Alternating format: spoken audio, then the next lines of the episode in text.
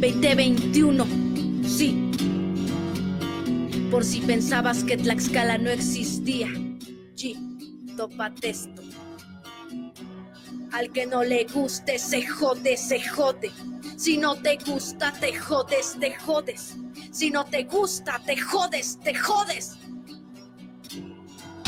Claro que somos malas y podemos ser peores. Hermana, te vuelves fuerte cuando tu agresor expones el feminismo si es una necesidad. Cuando por nacer mujer nos tenemos que cuidar, pero tampoco vine para explicarte nada, güey.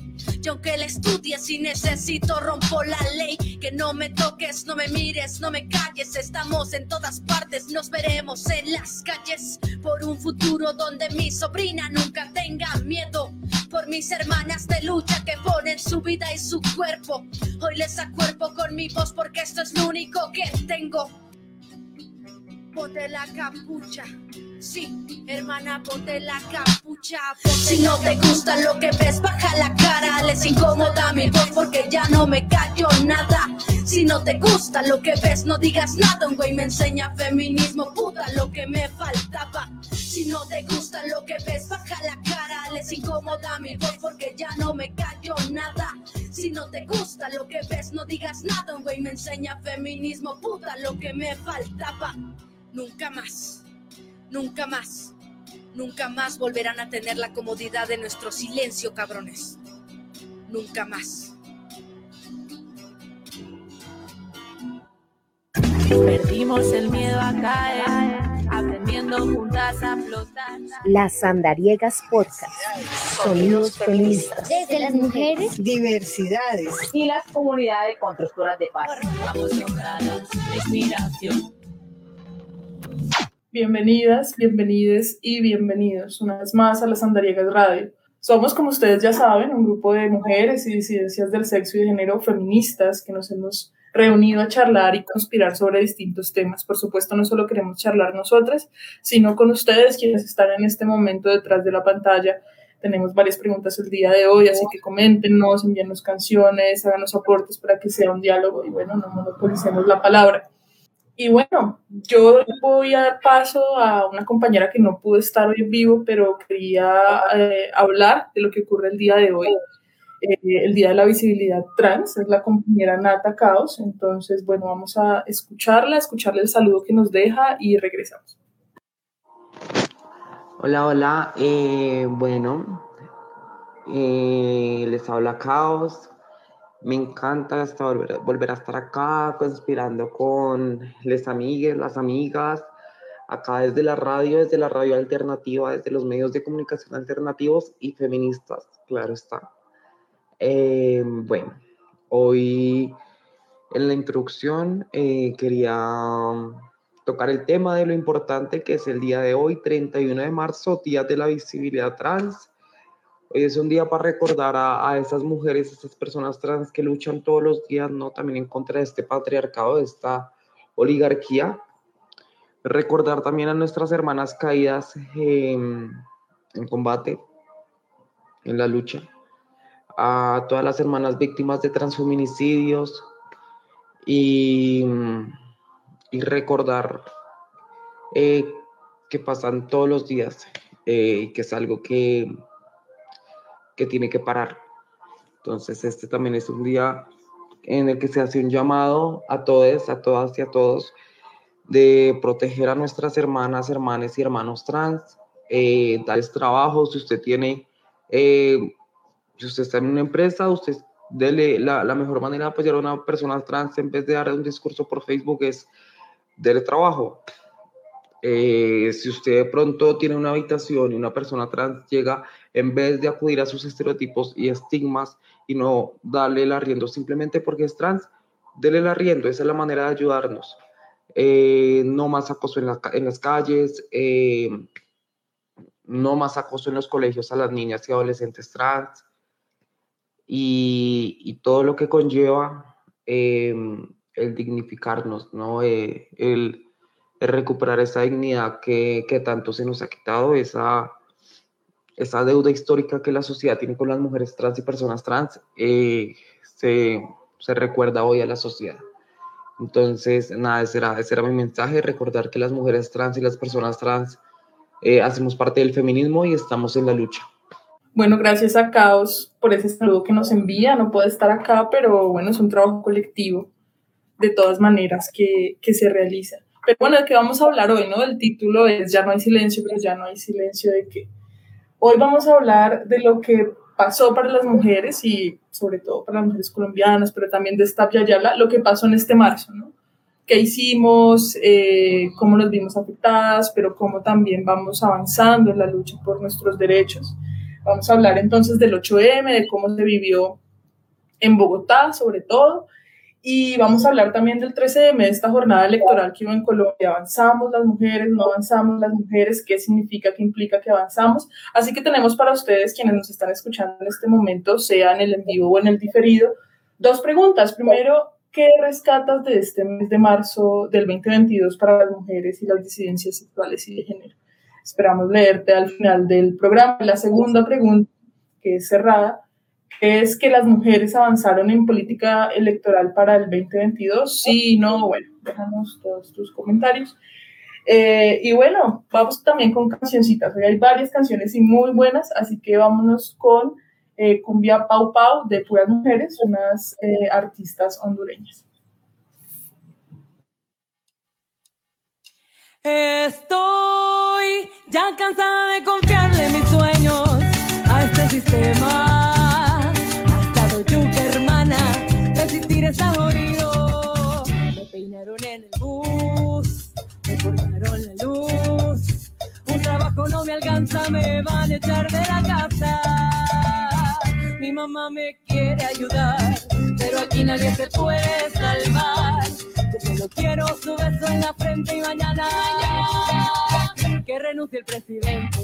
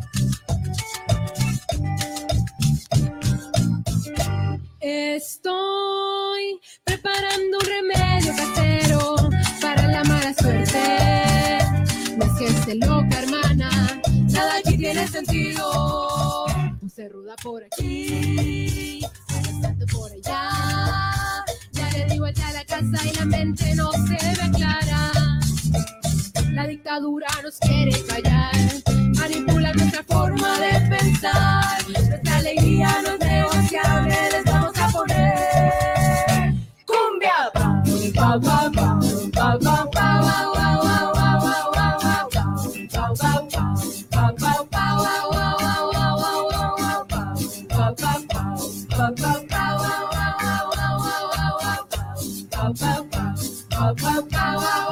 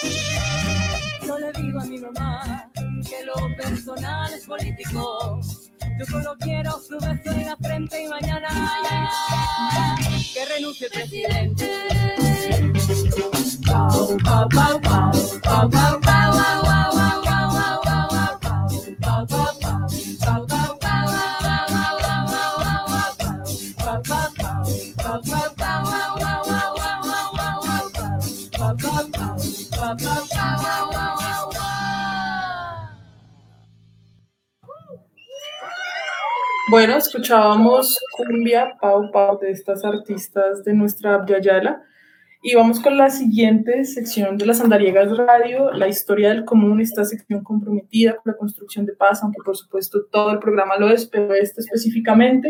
Vamos a escuchar a Jessica González, firmante de paz, integrante de la Plataforma Nacional Mujeres Populares Paz y Territorio, y nos va a hablar de cómo se organiza y participa en las actividades del, del 8M y cómo son acogidas las, mujeres reincorporadas en todas estas movilizaciones. Vamos con Jessica.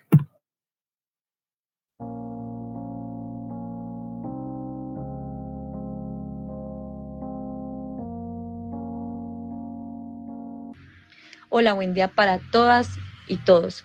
Eh, como mujer en proceso de corporación y como mujer feminista, me organizo colectivamente porque considero que esa es una necesidad fundamental a la hora de construir y transformar nuestro país. Y es por esto que junto a mis hermanas de la Plataforma Nacional Mujeres Populares Paz y Territorio, pues nos reunimos con anterioridad de la fecha del 8 de marzo con el objetivo pues de crear un espacio seguro, un espacio reflexivo que nos permita no solo eh, reflexionar sobre la importancia del papel de la mujer en todos los aspectos de la sociedad, sino que además nos permita plantearnos actividades, nos permita coordinar cuyas actividades que tienen como objetivo conmemorar la fecha de la mujer, que dentro de una de las actividades es hacernos oír, hacernos escuchar, hacernos ver en los diferentes, las diferentes calles del territorio colombiano. Además, eh, realizar actividades como por ejemplo talleres de concientización hacia las mujeres que aún estamos o están en proceso de transformarse, de erradicar y de autorreconocerse como mujeres empoderadas y como mujeres luchadoras. Esa es una de las formas de participar y que, que no hay nada más que participar y es transformarnos, es transformar mediante la palabra, mediante los hechos y mediante las acciones como mujeres populares, que como mujeres eh, campesinas, que como todas las mujeres de la sociedad eh, queremos y nos hacemos oír cada vez que resucitamos, cada vez que nos activamos y cada vez que estamos ahí consecuentes, luchando y sobre todo empoderándonos. Tengo el amor olvidado, cansado, agotado, agotado. Al piso cayeron todos Considero que nosotros las mujeres en proceso de corporación nos acogemos en diferentes aspectos, pero quiero mencionar dos. Uno es que eh, la marcha del 8 de marzo es un espacio de lucha y reivindicación que nos permite conmemorar a todas esas mujeres que marcaron nuestra vida y que marcaron la historia de la sociedad, que nos permitieron eh, estar aquí, estar presentes y generar espacios de nosotras y para nosotras.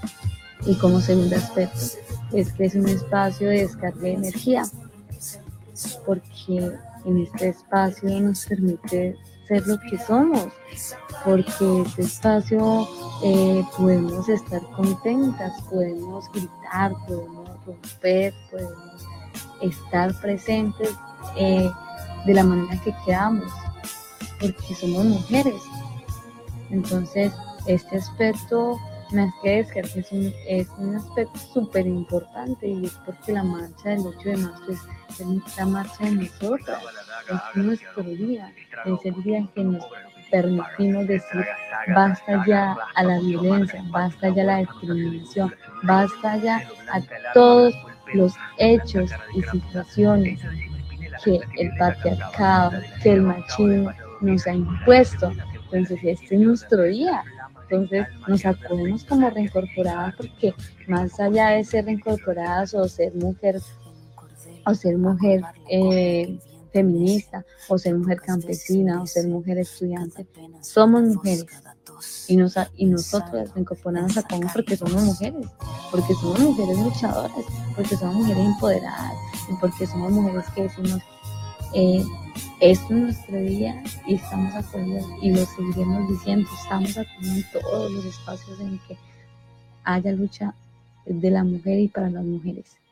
Bueno, muchísimas gracias a Jessica por contarnos esta historia, eh, agradecerle y pues también hablar de cómo estas movilizaciones del 8M eh, no son eh, intentamos que no sean centralizadas, que no sean desde esos poderes hegemónicos tradicionales del ser blanco, del ser citadina, del ser escolarizada, sino que sean los días también para nosotras las populares, las mujeres insurgentes, las mujeres negras, las mujeres indígenas. Por eso, por supuesto, no solo hablamos de las movilizaciones del 8M, sino también de las movilizaciones o, de las actividades del 6M al sur que se, que se realizaron esta vez en Techotiva y bueno, ¿cómo no escuchar a las compañeras firmantes de paz que llevan más de 50 años eh, construyendo precisamente eso, paz con justicia social. Y agradecer también a M, a Erika y a Diana por la gestión y la edición de esta sección. Ahora sí, le doy paso a Julia, que nos va a hablar de la entrevista. ¿A quién tenemos? ¿De qué nos van a hablar? Hola, hola Natalia, buenas noches a todos y todas. Eh, bueno, para la entrevista nos acompaña la voz y la vivencia de Viviana Vargas Ávila.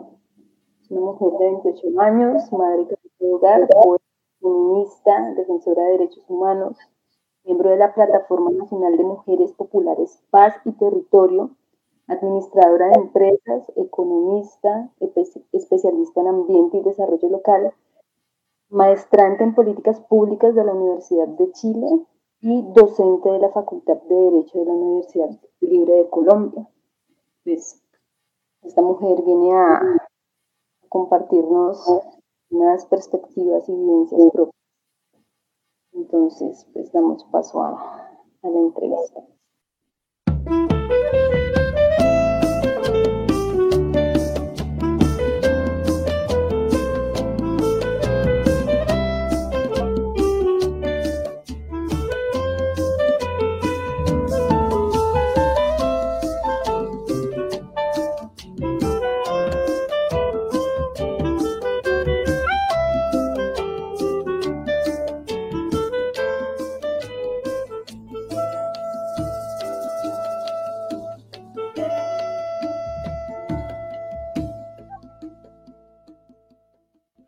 Bueno, en cuanto al impacto que ha generado el movimiento 8M en estos escenarios pues, en los que me desenvuelvo como profesional, creo que el 8M me ha permitido sentar posturas muchísimo más sólidas y fuertes respecto a esa desigualdad que evidentemente existe entre hombres y mujeres en materia de salarios, compensaciones económicas, como esas posiciones de mando dentro de las estructuras empresariales o del mismo Estado, o incluso ese reconocimiento del trabajo de nosotras las mujeres en la academia, entre pues otros muchos más escenarios que resultan como ser ese foco de reproducción de, de las dinámicas meramente patriarcales y que aunque se han hecho innumerables y múltiples intentos y esfuerzos por transformar, pues se han quedado cortos en ello y se sigue pues como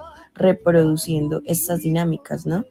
Entonces, pues digamos que un ejemplo de esa transformación, y yo diría que más que transformación, es ese fortalecimiento no solo de mi discurso, sino también de, de mis luchas per se y como que de mis posturas políticas, ha sido justamente la lucha desde el ámbito sindical, en donde el 8M me ha permitido generar una visión muchísimo más amplia de lo que ocurre con las niñas, las mujeres, las disidencias y diversidades sexuales en los territorios eh, y la forma en la que todas hemos sido víctimas, así como eh, también entre nosotras mismas podemos llegar a ser victimarias sin siquiera autorreconocerlo o, o a veces pasándolo como por alto. Entonces siento que eh, este 8M ha generado como una serie de herramientas que me han permitido llegar a asumir eh, como posturas un poco más autocríticas eh, y bueno, digamos que a raíz de esto logró asumir la Secretaría de Género de Cetracena, que es un sindicato clasista del SENA, que trabaja también por la defensa de los derechos laborales y la vida digna de las mujeres entonces, digamos que desde allí eh, pude transversalizar no solo lo teórico, digamos, del discurso, sino también lo pragmático de una verdadera lucha por y para las mujeres, las diversidades y disidencias sexuales. Y bueno, digamos que todo lo que compone eh, el tema de la violencia, de las violencias basadas en género desde el ámbito laboral, ¿no?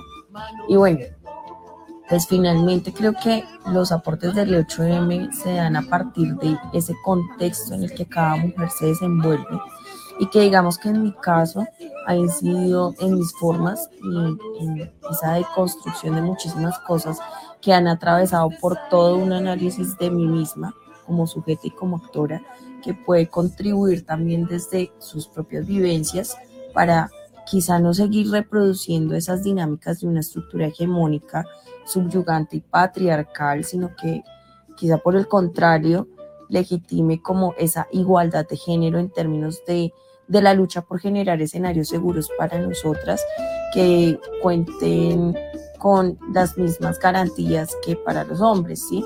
Entonces, creo que eh, básicamente estos son como eh, toda esa serie de impactos que ha generado el 8M en mi vida profesional.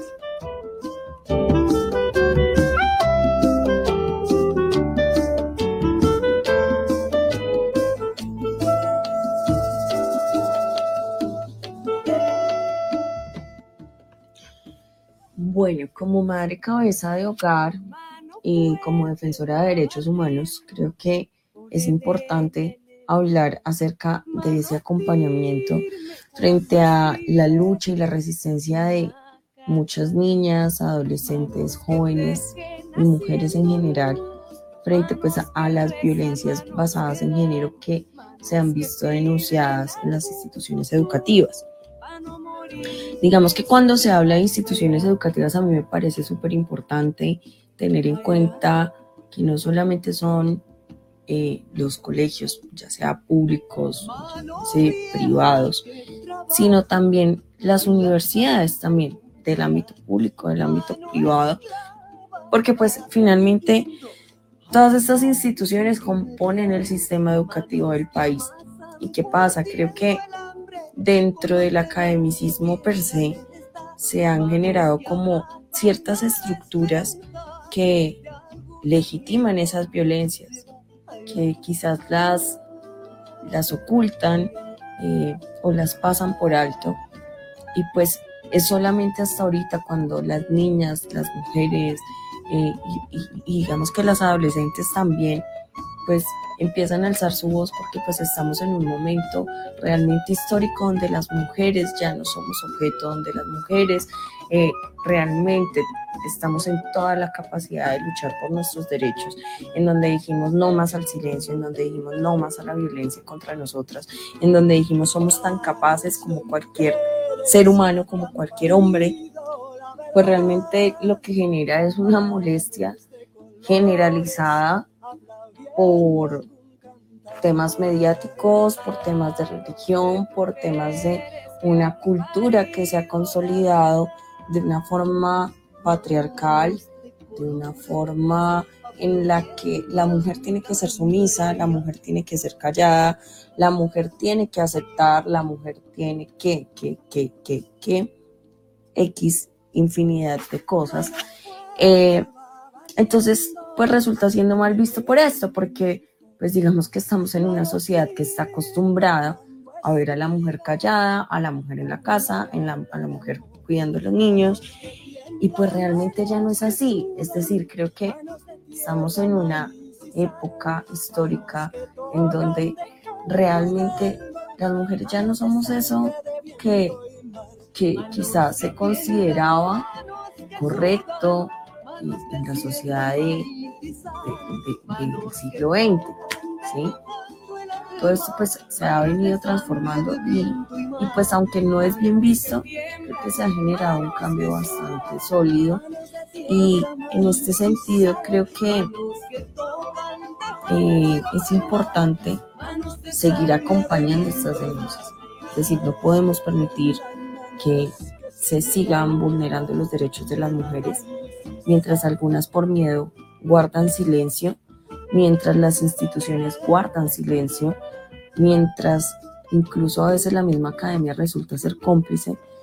Entonces, yo creo que si bien aunque la sociedad en general señale, persiga, estigmatice o quizás satanice eh, este tema de de que nosotras nos pronunciemos frente a las violencias basadas en género y en especial en las instituciones educativas que deberían ser las garantes de derechos, pues no debería como tal importarnos mucho eh, en el sentido de, de que igual no nos vamos a callar, vamos a seguir trabajando por y para la defensa de los derechos de las niñas, jóvenes, adolescentes y mujeres en general, porque pues finalmente esto es lo que va a generar un cambio, ¿sí? Un cambio en, en estas estructuras institucionales que vienen no solamente como vinculadas a, a unos sistemas religiosos y culturales totalmente patriarcales, sino que pretenden seguirlo legitimando. Entonces, pues digamos que, aunque ellos lo perciban mal, yo desde mi perspectiva como madre cabeza de hogar, eh, teniendo una hija mujer a la cual debo enseñar a protegerse, a defenderse y a luchar por sus ideales y por todo lo que quiera hacer en la vida, pues finalmente puedo decir que efectivamente tenemos que seguir acompañando estas luchas. Y para mí son totalmente legítimas, totalmente válidas y hay que seguirlas dando porque pues finalmente eso es lo que nos va a dar un panorama de transformación por y para nosotras las mujeres, ¿sí? Entonces, creo que debemos seguir transformando desde esta unidad pues digamos que la invitación es a organizarnos porque pues finalmente eh, la lucha sin organización no es lucha eh, y necesitamos unirnos todas, alzar la voz, seguir alzando la voz, uno por las que ya no están, dos por las que están siendo violentadas desde las instituciones educativas. Y tres para que estas cosas no sigan pasando, eh, para que no se siga reproduciendo una violencia tan estructural, no solamente en el ámbito familiar o laboral, sino también en estos espacios académicos que finalmente es donde pasamos la mayor parte del tiempo muchas mujeres. Eh, y pues también ver la violencia eh, para aquellas mujeres que ni siquiera pueden acceder a la educación, porque pues eso también hace parte de la violencia. Mano fuerte va barriendo, pone leña en el fogón, mano firme cuando escribe. Bueno, en cuanto a cómo la poesía se convierte en un espacio de denuncia, en una herramienta para poder resistir a las violencias ejercidas hacia la mujer. Creo que es importante decir que desde el arte y la cultura se gestan formas diferenciales de llegar a la gente. Eh, es a través del arte y la cultura que logramos transmitir un mensaje eh, político, social, eh, de reivindicación, de lucha y demás, de una forma mucho más cercana al sentimiento y al reconocimiento de la otra edad. ¿sí? ¿Por qué? Porque es desde el arte y la cultura que se genera como eh, esta apertura de, de sensaciones, de sentimientos, de respuestas mucho más sensoriales frente a, ciertas demostraciones, ¿sí? Es a través del arte y la cultura que se logra llegar al otro a través de un mensaje quizá incluso indirecto. Entonces digamos que en cuanto a la poesía como tal, si lo hablamos desde la poesía, encontramos que es a partir de esta que se generan una serie de narrativas que al final se convierten en espacios de denuncia. Espacios que son generados pues a raíz de las experiencias en sí misma y de las vivencias en sí mismas de quien escribe. Si lo hablamos desde las mujeres eh, y desde la violencia basada en género, creo que la poesía no solamente resulta ser un espacio de denuncia, sino también un espacio de sanación. Es a través de la poesía que podemos eh, quizás soltar como todo lo que nos viene pasando, eh, el escribir, eh, el soltar a través de la escritura, a través de la narrativa, nos permite generar ideas para poder autorreconocernos, para poder sanar, para poder generar como una serie de herramientas al reconocernos en lo que escribimos. Entonces, en este sentido, creo que la poesía cumple con las dos funciones, tanto de denuncia como de resistencia. Es decir, porque simultáneamente se logran las dos a partir de la narrativa, de la construcción narrativa que hacemos como mujeres a partir de nuestras vivencias.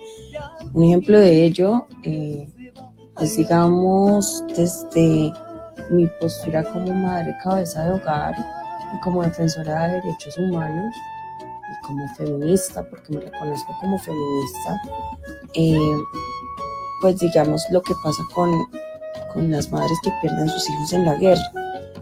Digamos que me gustaría quizá compartir con ustedes un poema que hice hace ya más o menos un año y medio, dos años, dedicado pues a esas madres que han perdido a sus hijos por la guerra, porque pues esto también es violencia. Para nosotras como madres es muy difícil tener que despedir a un hijo por, porque la guerra lo mató, porque el Estado lo mató, porque fue obligado a ir a combatir contra su pueblo. Entonces, pues quisiera compartir este con ustedes ya para finalizar. Eh, se llama Madre Guerra y dice así. Un suspiro desangrado y perdido en el camino que tejerás. Son tus labios secos y la humedad en tus ojos que regresan atrás mujer fuerte, mujer sabia, ser valiente y ser libre. Es la utopía en tu mente alcanzable con el whisky. Es el ardor en el alma, el dolor de la despedida de quien no regresará. Es tu rabia, un vacío que evoca tu furor y que contiene tu mirar. Es la fuerza interior que cabalga incansable y aguerrida. Es llegar a combatir en la frontera del asesino que te dejó sin salida. Son las noches en vela transitando caminos petreas. Es la quimera de tus anhelos convertidos en respuestas. Es tu lucha contra quien pagó sus cuentas con sangre. Es la agonía porque no, no te acompaña sin nada. Se escucha hoy en el vasto cielo el ruido de la muerte. Es el sonido de los fusiles aturdiendo al oprimido. Es la sangre de inocentes que en la tierra una vez más se vierte es el cuerpo de otro de tus hijos abatido. Es ahora tu angustia, la angustia de muchas madres más. Hoy se elevan oraciones para que sus almas descansen en paz. Escucha, madre, mujer luchadora, incansable y vehemente. Es el pueblo cansado que ahora se une a tu lucha combatiente. No desfallezcas ante el rugir del poder asesino e imponente que la humanidad se ha cansado de las muertes justas aparentes. Madre del pueblo, madre de la tierra, madre del alma, recuéstate tranquila que la lucha del pueblo por la verdad nunca pare. Bueno, y con esto me despido. De verdad agradezco muchísimo este espacio y creo que es muy importante seguir reivindicando nuestras luchas, solamente nuestras luchas individuales, sino también nuestras luchas colectivas. la invitación es a organizarnos, y a seguir trabajando por la defensa de los derechos humanos y por la defensa de los derechos de las mujeres y tener en cuenta que es importante seguir alzando la voz, que es importante ver las herramientas que tenemos para poder trabajar colectivamente, porque pues finalmente la lucha sin organización no es lucha, y tenemos que seguir reivindicándonos desde lo que pensamos, desde lo que sentimos y expresándonos como queramos, como lo deseemos, desde también este componente que es el arte y la cultura. Pues mi invitación es para que escribamos, escribamos porque es a través de la narrativa que también generamos unas transformaciones y logramos llegar quizás a otro tipo de público o a otro tipo de personas que quizás se sientan recogidas en lo que expresamos a través del arte y la cultura. Muchas gracias nuevamente por este espacio y bueno, feliz día y feliz semana para todos, todas y todas.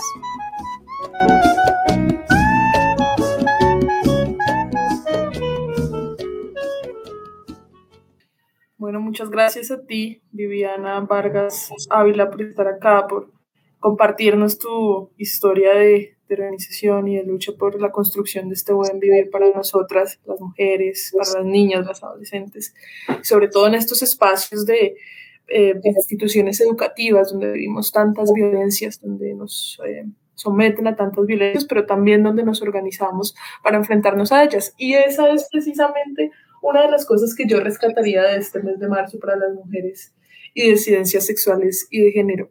En Bogotá, la organización de las niñas, de las adolescentes, en los colegios para denunciar los acosos, las violencias de las cuales son víctimas. Agradecemos también a Julie, nuestra compañera, por la gestión de, de esta entrevista y a Eve por el montaje sonoro. Recuerden las preguntas, ya sea que estén en el en vivo y las, las vayan a responder acá o en el diferido.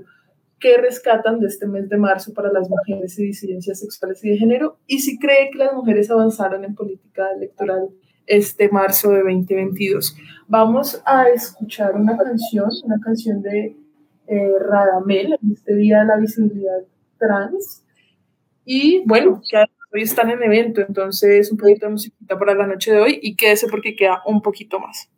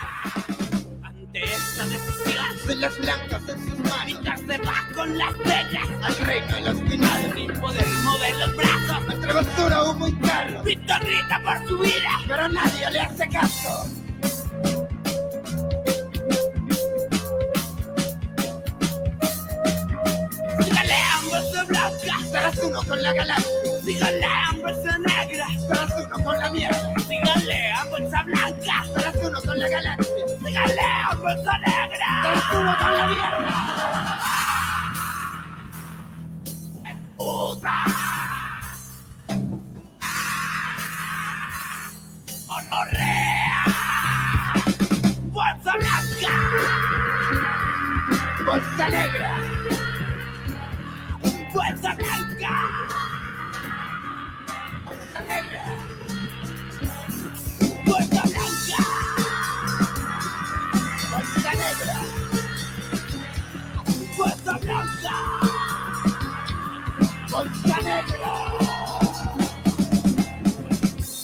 Después de escuchar a estas mujeres artistas que luchan por la vida buena, la vida sabrosa de la que hemos hablado, que está muy en bocas en, en, en, los, en las últimas semanas, por la buena vida de las mujeres trans. Después de escuchar a estas mujeres artistas, nos vamos con un collage sonoro. Vamos a escuchar algo de lo que, a qué sonaron las calles de Bogotá el 8M y e invitarles, ya sea en el en vivo o en el diferido, a responder las preguntas y a seguirnos en redes, arroba mujeres en Facebook e Instagram. Amiga, escucha, esta es tu lucha, amiga. Violencia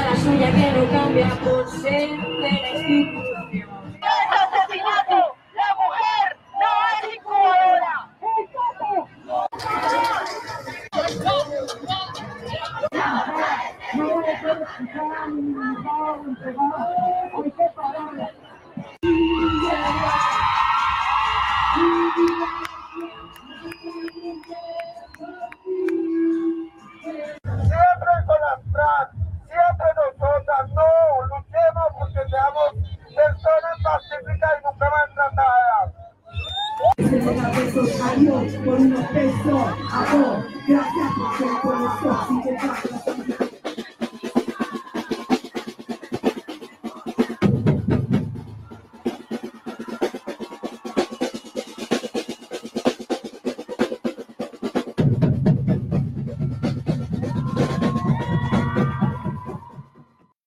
Bueno, y de este collage sonoro me quedo con las palabras de la madre Marta. Siempre con las trans, siempre con los trans, siempre con los trans. Eh, bueno, vámonos ya con la canción final. Quédese porque esta canción está buenísima, es un salsón que dan ganas de irse ya mismo a bailar salsa, a ponerse a bailar. O de, bueno, como dice la canción, soltarse el cabello para las que tenemos y coger carretera, que a veces coger carretera es importante para sanar. Entonces vamos con Elito Rebe y su charangón. Son mujeres cubanas eh, acompañadas de sus compañeros en los instrumentos con esta muy buena canción. Y mándenos, por favor, eh, para poner en los próximos programas más canciones, porque las amantes de la salsa nos estamos tomando aquí el mando y, bueno, no, y no rotamos tanto con otras canciones. Así que nos escuchamos dentro de, dentro de 15 días acá en Las Andoriegas Radio. Un, dos, dos, tres. Y una olla a las mujeres que mandan a su casa. Oye, César, no entiendo nada. ¿Se la sabe? Quiero saber qué es lo que pasa en la casa.